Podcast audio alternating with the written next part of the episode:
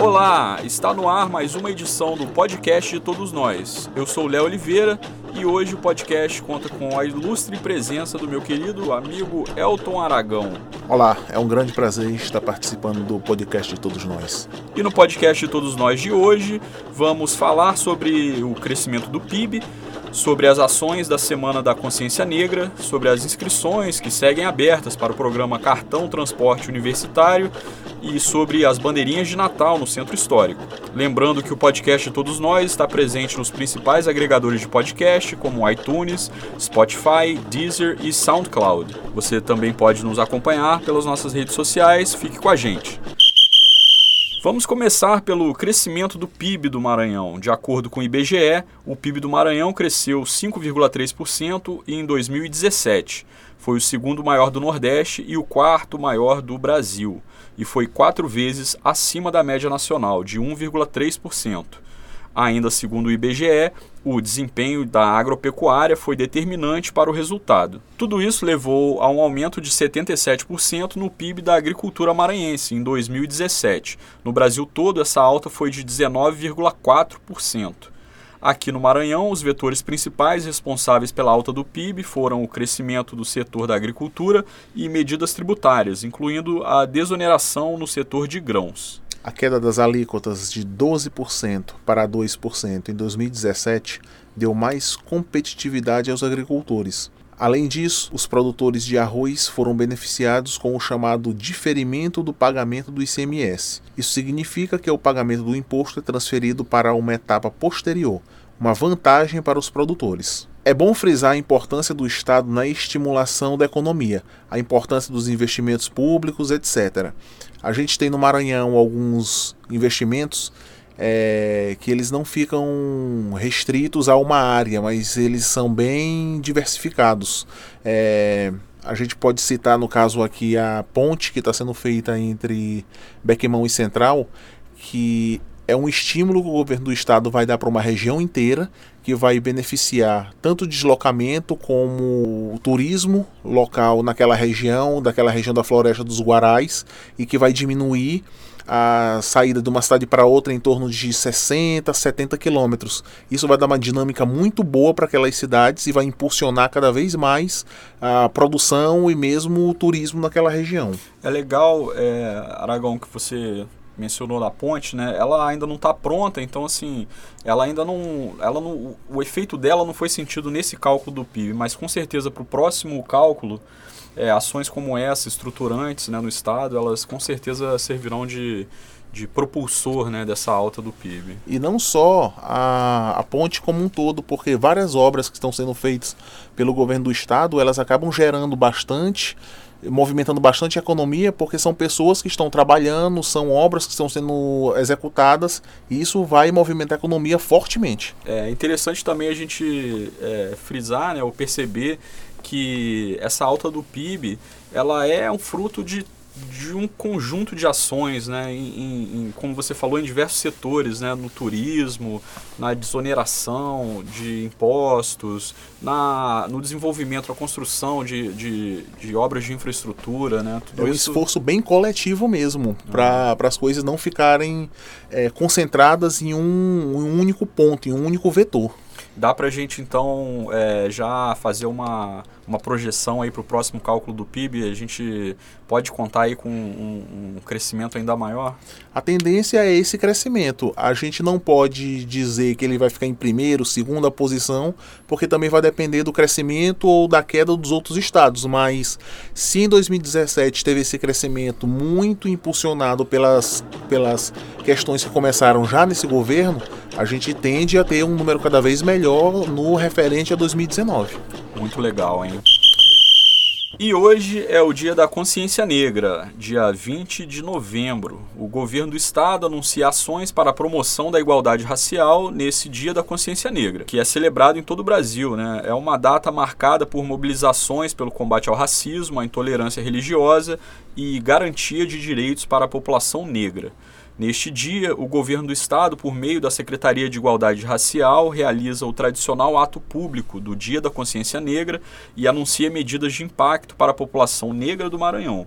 que visam fortalecer o conjunto de políticas públicas já desenvolvidas para a promoção da igualdade racial. Dentre essas políticas públicas, a gente vai citar alguns pontos aqui e eu queria me, é, destacar três que são o, a entrega de kits de irrigação para agricultura familiar, que beneficia 250 famílias de 47 comunidades quilombolas é, nos municípios de Santa Rita, Itapecuru Mirim, Alcântara, São Mateus, Peritoró, Anajatuba e Icatu.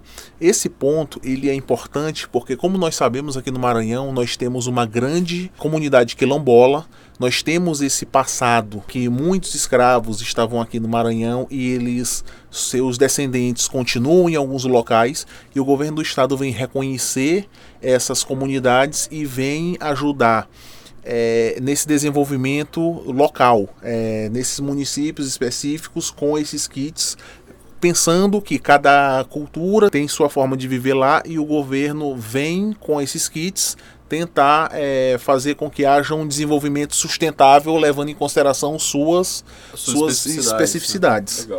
E um segundo ponto também, aqui a gente pode é, apontar, né, no município de Serrano do Maranhão, o governo do estado garante o direito ao acesso à terra com a entrega de títulos.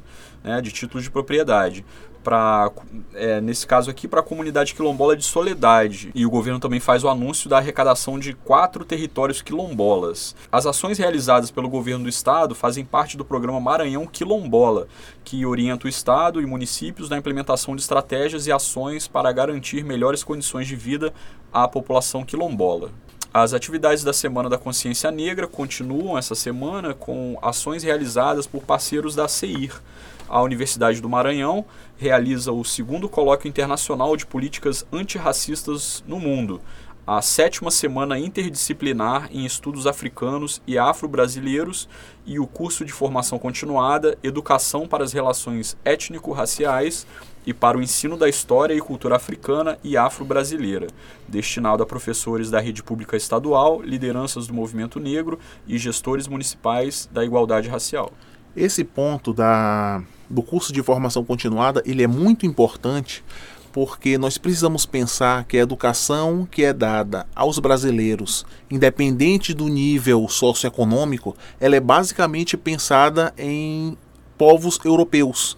Se a gente pega um livro de história, é, a gente tem a história geral, na verdade, a história da Europa, um pouco de história dos Estados Unidos e a gente pega a história do Brasil. É. Então, uma ação dessa, aonde a gente vai ter um foco na história e cultura africana e afro-brasileiras, a gente pode começar a pensar ou a repensar um pouco da nossa história e valorizar cada vez mais todos os povos e não é, ter essa questão dicotômica ou essa valorização ao que é europeu, que é branco. É, e, e, é uma visão, né? A gente já não é mais colônia já há muitos anos, né? Então, assim é, a nossa história ela tem que ser contada a partir do, do, nosso ponto de vista mesmo. Então, muito legal aí, parabéns ao governo do Maranhão. Ainda sobre esse ponto, é, é legal a gente falar que está tendo também a exposição etnográfica Terreiros e Quilombos, ali no Centro de Criatividade Odilo Costa Filho. Tem a programação completa no site da Igualdade Racial, igualdaderacial.ma.gov.br, e é bem legal a gente ver lá parte da história, da cultura, da comunidade dos remanescentes quilombolas escolas e terreiros de matriz africana em São Luís. Vale muito a pena ir lá, dar uma sacada lá. Muito bacana, eu vou visitar sim.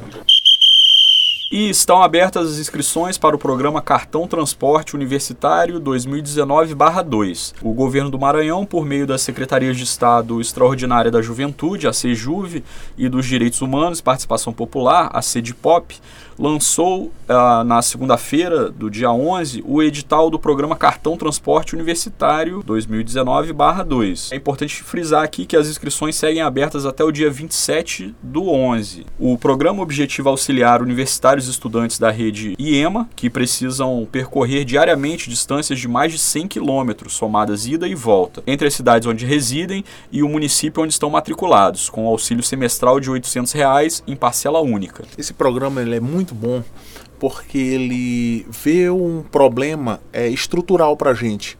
É, o Maranhão ainda tem alguma, alguns serviços concentrados em algumas cidades. E aí muitas pessoas acabam não tendo acesso a esses serviços por uma questão de deslocamento. Mesmo que o valor de, das passagens em alguns locais seja relativamente barato, é barato para uma parte da sociedade, mas para outra, aqueles 5, 10 reais acabam sendo muito caros. Não. Então isso impede as pessoas, por exemplo, de ter acesso a um ensino médio de qualidade ou à universidade. Então esses 800 reais fazem muita diferença para essas pessoas é, no final das contas, e isso vai dar a eles a possibilidade de ter o acesso a essa educação. E é importante destacar alguns números aqui, que vão ser mais ou menos 4 mil estudantes beneficiados em mais de 150 cidades do estado, que dá três terços do estado aí mais ou menos, e o valor, né, que é de 800 reais que para algumas pessoas pode parecer muito pouco, mas para esse pessoal que vai receber esse benefício é muito dinheiro, isso é muito importante. É, acho muito bacana essa amplitude, né, do projeto, ele, ele tem um alcance muito grande e como você disse, né, ele ele chega também para se somar a um, um, esforço amplo de oferta ao acesso né, à educação, porque não adianta você só construir escolas e colocar bons professores, você tem que garantir que o aluno chegue na escola, né? Exatamente. A gente não pode se iludir e achar que todos os governos de qualquer estado vão colocar escolas em todos os municípios do seu estado. É, é meio que impossível isso. Então, quanto mais colocar, melhor. Mas aí aquelas cidades próximas, os estudantes dessas cidades, elas vão ter acesso através desse programa. É só entrar lá no, no site transporteuniversitario.juventude.ma.gov.br para saber direitinho como é que faz para ter acesso ao benefício. Criado em 2017, o programa já realizou cinco edições, beneficiando mais de 4 mil estudantes estudantes de 157 municípios maranhenses. O pagamento do crédito de 800 reais será feito a cada semestre letivo, exclusivamente na agência do Banco do Brasil próximo ao endereço do estudante, para o custeio do deslocamento, com contratação do transporte sendo de exclusiva responsabilidade do estudante, que escolherá a forma que melhor lhe convier, de acordo com suas necessidades e com as realidades locais.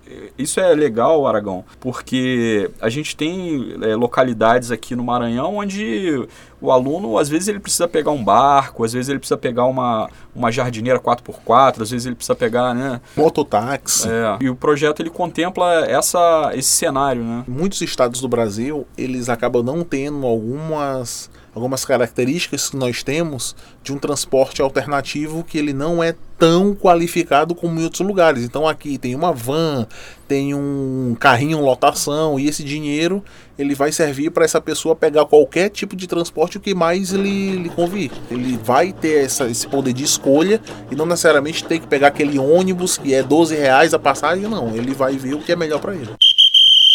Está chegando o Natal e as bandeirinhas estão de volta. Quem curtiu a novidade lançada no São João do Maranhão vai curtir bastante o novo visual no centro histórico da cidade. Inspiradas em símbolos dessa época do ano, as bandeirinhas estão formando mosaicos e antecipam a atmosfera natalina que envolve a cidade. A decoração faz parte da programação do Natal do Maranhão, que este ano acontece de 30 de novembro a 29 de dezembro e promete atrair moradores e turistas ao centro histórico de São Luís. O cenário é perfeito para admirar os casarões coloniais, seus azulejos e as riquezas históricas da área, e ainda fazer o registro com fotos para guardar como lembrança. Uma coisa que eu acho mais legal das bandeirinhas é que ela é uma atitude muito simples, que é colocar bandeiras numa, em algumas ruas aqui do centro histórico. Isso fez no São João e vai fazer agora no Natal, faz com que as pessoas saiam de casa, venham para as ruas do centro histórico e conheçam e reconheçam a nossa própria cidade. Isso uhum. é muito legal, porque a gente, muitas pessoas aqui, mesmo sendo morador de São Luís, eles acabam não conhecendo algumas coisas. E aí a, a bandeirinha ela dá uma dinâmica diferente aqui para o centro. As pessoas vêm, vêm em família, é. É, tirar suas fotos, publicar nas redes sociais e tal. Isso é muito legal. E, assim, por tabela, isso acaba movimentando a economia do, do bairro aqui da região. É lanchonete, restaurante, sorveteria, ah. os próprios vendedores ambulantes. Então, isso é bem, bem bacana. É, foi legal mesmo. Eu lembro, uh, foi uma repercussão muito grande nas redes sociais, todo mundo comentando, tirando foto é, Instagram, Facebook, era só foto do centro. Todo mundo vinha mesmo para curtir, foi muito legal. E outra coisa também que eu reparei é, no, durante o São João, uma outra ocorrência né, das bandeirinhas estarem ali era de que elas faziam uma sombra sensacional ali, né? Então as pessoas iam é, em horários que, onde você não via gente circulando no centro, é, meio-dia, uma hora para almoçar, né? E muita gente passeando porque ficava uma sombra sensacional ali também. Para quem estava na dúvida se o, as bandeirinhas iam voltar só no São João do ano que vem, elas já, tá, já, já voltaram. Volta. Além do centro histórico, as bandeirinhas serão instaladas no Aeroporto Internacional Marechal Cunha Machado, dando as boas-vindas aos visitantes da cidade em clima natalino. Este Natal contará com Vila do Papai Noel, que este ano será montada em um dos casarões históricos na Rua Portugal, na Praia Grande. Na programação, desfiles com carros alegóricos, corais, videomapping e atrações culturais para a diversão de toda a família a Prefeitura de São Luís iniciou a instalação da iluminação especial para o período natalino em vários pontos da cidade. A segurança também será reforçada, garantindo um acesso tranquilo ao público. A realização do Natal do Maranhão é do Governo do Estado e Prefeitura de São Luís, com apoio cultural da Equatorial Energia e Grupo Mateus.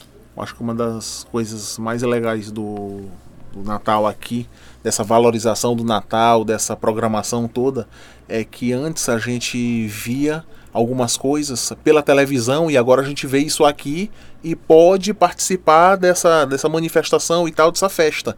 Não ficar só vendo é, matérias ou insights, olha como o Natal de Gramado é legal, ah, não sei é. o que. Óbvio que aqui não é o Natal de Gramado, mas assim, ah. nós temos o nosso Natal aqui, a é, gente está aí para aproveitar, né? É, o ano passado foi muito bonito mesmo, foi mágico, né? Todos, todos os enfeites aqui na praça. Na, é, foi sensacional mesmo e, e esse ano está seguindo aí nessa mesma linha aí e com essa novidade agora das bandeirinhas ainda, né? Exatamente. E o podcast de Todos Nós vai ficando por aqui. Não deixe de assinar o podcast e siga as redes sociais do governo do Maranhão para não perder nenhuma edição. Você pode ouvir também o podcast Conversando com o Governador, que também está presente nos principais agregadores de podcast. O nosso e-mail é o podcast de todos nós, gmail.com para sugestões, elogios ou reclamações. Até a próxima!